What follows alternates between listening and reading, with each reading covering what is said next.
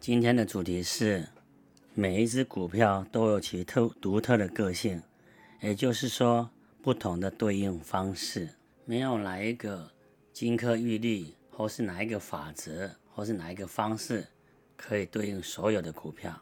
所以，当你从报章杂志或是券商推荐的个股得到某只股票，觉得还不错，就应该把它列入追踪，在你的自选股里面去观察它，从各种层面去了解它，不管是基本面呐、财务面呐、筹码面呐等等，观察它一阵子，知道它什么属性，那么你再做打算。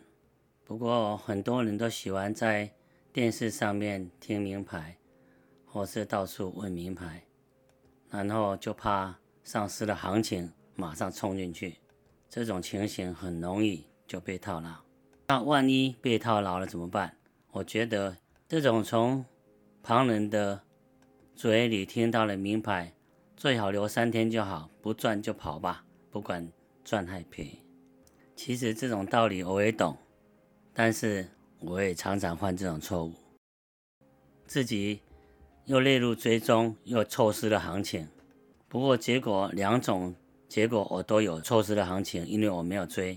一种是追了以后被套牢了，其实稳健一点是列入追踪，得到一个对应的方式再做买进。不过这样如果日子觉得太无聊，也可以小玩，比如说今天在流行什么。理财是什么？拿出一部分的资金，跟着冲吧。可是就要有及时退出的打算，也就是赔。我常形容投资股票，有时候像播种一样，你要耐心的等，好像你要等到秋天收割。股票迷人之处就是你没有完全的胜算，你只要比胜败比例胜的几率比败的几率高，你就赢了。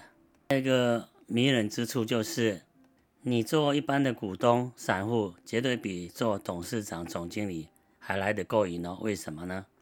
一般的股东，你发现这家公司在残酷、在困顿的经营之下，你就把它卖了，散人了。但是当您那一家公司的总经理或董事长，你是散不掉的，你就必须要继续熬下去。所以，当一般的股东是幸福的。挑一些好股票留在身上，继续为你增加你的财富，总比守着一家经营不起来的公司还好。下面我要讲的是，股市进出不能靠别人推一把，什么意思呢？我看有很多朋友啊，都要问我什么股票可以进，哪一只股票可以出，这就是靠别人推一把的个性，这样自己就比较不用负太多责任，还要承担太多那种挫折感。从心理学来看，这是正常的。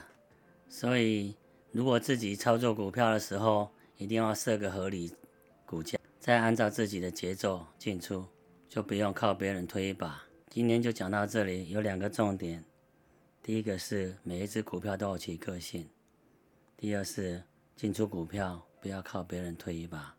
谢谢。